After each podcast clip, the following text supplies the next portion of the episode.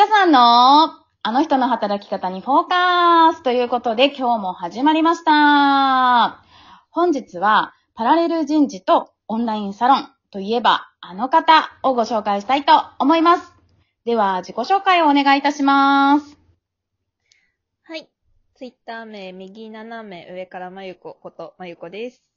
今は、パラレルワークとして、えっと、人事、人事の仕事をですね、3本ぐらいやらせていただいているのと、あと、ウェルビーイングに関するオンラインサロンを運営しています。本日はよろしくお願いします。お願いします。すごい拍手だ。そうそう、拍手入るの最近気づいてちょっと最近やり始めております。ということで、ね、あの、私たちの出会いもツイッターなんですよね、実は。そうなんです。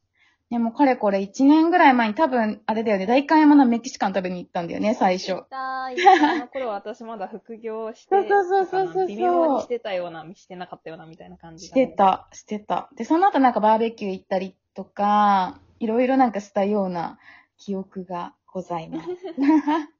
ね、でもあの時からまゆこちゃんめちゃめちゃなんか変わった働き方というか、ね、ベースに会社、を辞めましたからね、ね転職を。本当に、で、長かったもんね、前職。2年と9ヶ月かな。ねでもそこからまあ独立に至ったと思うんですけど、なんかまあそのあたりの経緯とか、今までこう、どんなね、あの、経歴を歩んできたのかっていうのを教えていただきたいなと思うんですけれども、うんうん。どまず経歴からの方がいいかな。経歴からお願いします。どこまで遡ります？これ。どうしようかな。じゃあ、直近で大丈夫です。直近。うん。直近。うーん。新卒で、まあ、大手の化学メーカーに入りまして、で、そこで、総合職で入ったんですけど、たまたま、社長室、秘書みたいな感じで配属になり、うんうん。でそこからまあ人生どん底期が始まるんですけど、お あの、社内失業をしましてほう、まあ会社に行っても仕事がない状態みたいなうんうんうん、リアルにあったんですよ。で、なるほど。その状況が結構長く続いて2年ぐらい。うんうんで、まあその会社に骨をうずめる覚悟で入ったんですよ、最初は。終うん。身えー、新卒でってことだよね。そう、新卒で定年まで40年間勤め上げるぞって意気揚々と入ったら、いきなりそんなちょっとつまずいて。だからなんかその転職っていうのがあんまり選択肢に最初はなかったのうんで、自分の中で積極的な。ただなんか2年ぐらい居続け、3年、合計で3年いたんですけど、居続けちゃって、でもそこからなんかこれおかしいなと思ってう、ん会社に勤めるってこんなに、なんだろう、人生を楽しくさせないのかなっていうことに衝撃を受けて、で、でも自分が組織を運営する側になったら、なんかもっと幸せな組織作れる気がするなみたいな。そこからその、その辛かった時にいろんな会社の事例を調べたりとか、うんうん。こういう組織、こういう会社ってあるんだみたいな、サイボーズさんとか当時は。なんか素敵だなと思って、こういう会社が増えたら、なんかもっと働く人ってみんなハッピーになるよなと思って、うんうんユニリーガーの島田さんとかも憧れてたかな。なるほど。ごめん、経歴が長くなってしまあ、うんだ全け全然、全然、そう、それで、なんか、自分も組織を作る側になりたいと思って、人事として雇ってくれるところを探そうって思ったのが転職のきっかけでした。なるほどね。で、そこから、そう、未経験だったんですよ。人事だってことだよね。そう。で、かつ、第二新卒も終わってたんですよ。そっか、3年経っちゃってる。そうそうそうそう。だから面接行っても、で、しかも社内失業してたわけじゃないですか。うんうんうんあ何にも経験がない、実績がない、第二新卒も終わっているっていう、なんかやばい、やばい人材ですよね。面接業からすると。っていう中で、本当に思いだけで、情熱だけで拾ってくれたのが前の会社で、もうめちゃくちゃ感謝してます。うん。なるほど。じゃあそこで人事のキャリアを積んで、そうそっていうう。ことだよね。でも、そのなんか、まあ自分が目指したい方向性と、えー、とその会社の方向性がちょっと違うなっていうふうに感じたことが、うんまあ、何個かあって、まあ、音楽性の違いでっていう。あ、かっこいいですね。バンドマンで、会まあ、その、なんていうのかな。私、不満を言う社員になりたくなくて、うん。その自分が環境に不満があるなら、その環境を自分で変えたらって思うタイプだから、うん。なんかネガティブな、その、なんていうの、会社が悪いとかいいとかじゃなくって、自分とその会社っていうのは対等だと思ってるから、それに対してなんかこう、いや、会社がこうしてくれないとかっていうことに対して言ってしまう自分っていうのは許せなくうて、ん。で、なんかもっと、それだったら自分が合う環境を探した方がいいのかなと思って、会社辞めようかなっていうの結構大きかったかな。なるほど。じゃあ、えっと、まあ、前の会社の時に副業もしてたってことですよね。副業はしながら走ってた？あ、これもうん、ねちょっと特殊で、うんうんその、うちの前職はそんなに副業推進ではなかったうん。うので、んうん私、特例で社員の中で一人だけ OK をもらっていたっていう超特殊な。すごいね。逆になんかもう、なんだろう、すごい、まゆこ様、いてくださいって感じだよね。いや、そういうわけじゃないと思うんだけど、うんまあその役員に直接直談判をして、おー一。部認めてもらっていたっていう感じかな。まあ、でもなんかそれだけじゃないかな。なんか、うん、ふくそういう環境の中でやりたいことができたっていうのも結構やめた理由としては大きくて、うんまあそれがそのウェルビーイングの今やってるオンラインサロンなんだけど、なんかそれもやり、どうしてもやりたくって、なるほど。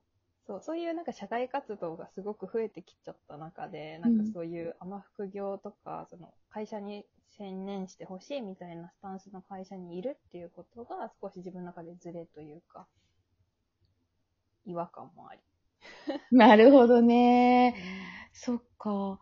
じゃあ、まあ、すごい会社のことは好きだし、感謝もしているが、やりたいことの方が増したって感じだよね。そうだね。ううんん、だからやりたいことができたんでやめますみたいな感じでは伝えてたうんね。うんうんうんうんうん特にその組織を推進する人事がさ、なんか会社の思いと違うことを体現してたら、社員に示しがつかないじゃん。私ね、採用する身からしてもなんか会社のことを好き、好きだと思うけど、なんかちょっとズレが生じると、なかなか難しかったりするよね、やっぱり。うん。言葉とか顔に出る気がする。うん、でも辞めてからもね、今もめっちゃ好きだなって思うし、うんなんかすごいメンバーに恵まれてたなと思ったし、あと辞めて私もね、反省することもあったなとは思っている。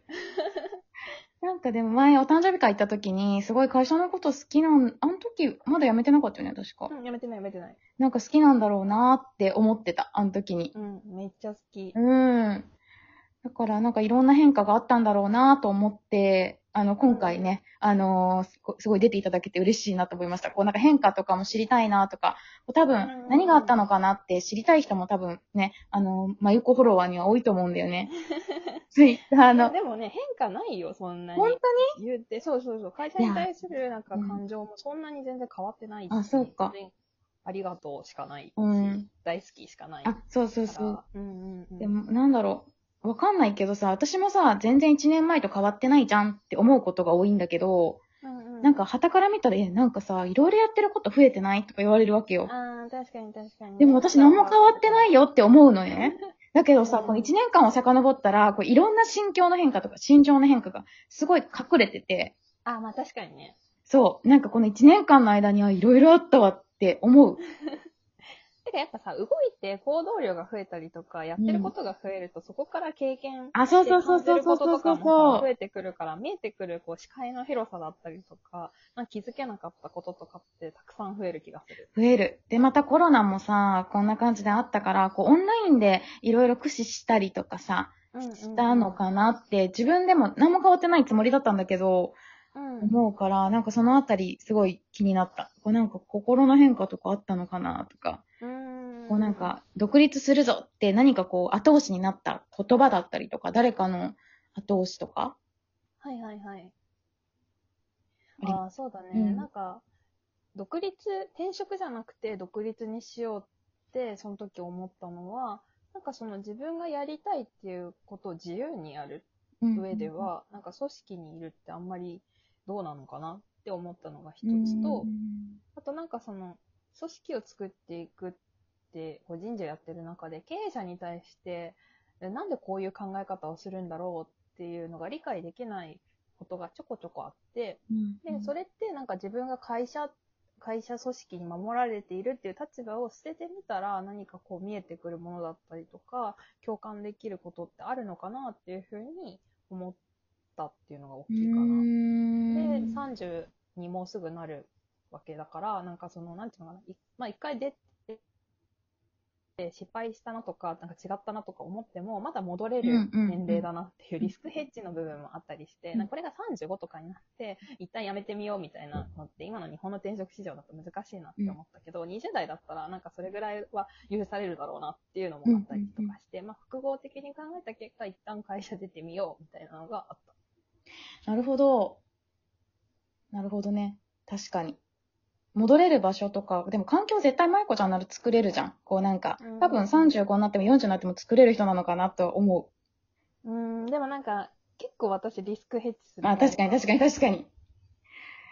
確かに、そうなの。でもさ、それってなんか悪いことだと思ってなくて、うんやっぱ自分の人生に責任を取らなきゃいけないって考えたときに、なんか、えいやっていう勢いも大事だし、でもじゃあダメだった時のプラン B っていうのもうん絶対大事。いや、賢いなーって思って聞いているよ、もう本当に。もう、私35になる姉さんはもう、あ、すごいな、うんまゆこちゃんって思いながらいつも見ている。本当に。でも、なんか、勢いで突っ走れる人はそれはそれですごいから全然あり。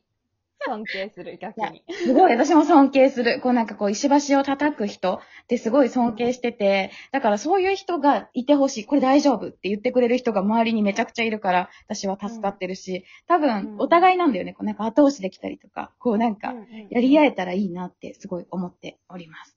ということで、ね、早いものでもう12分話しておりまして、また後編、明日もですね、まゆこちゃんには来ていただきたいなと思いますので、どうぞ明日もよろしくお願いいたします。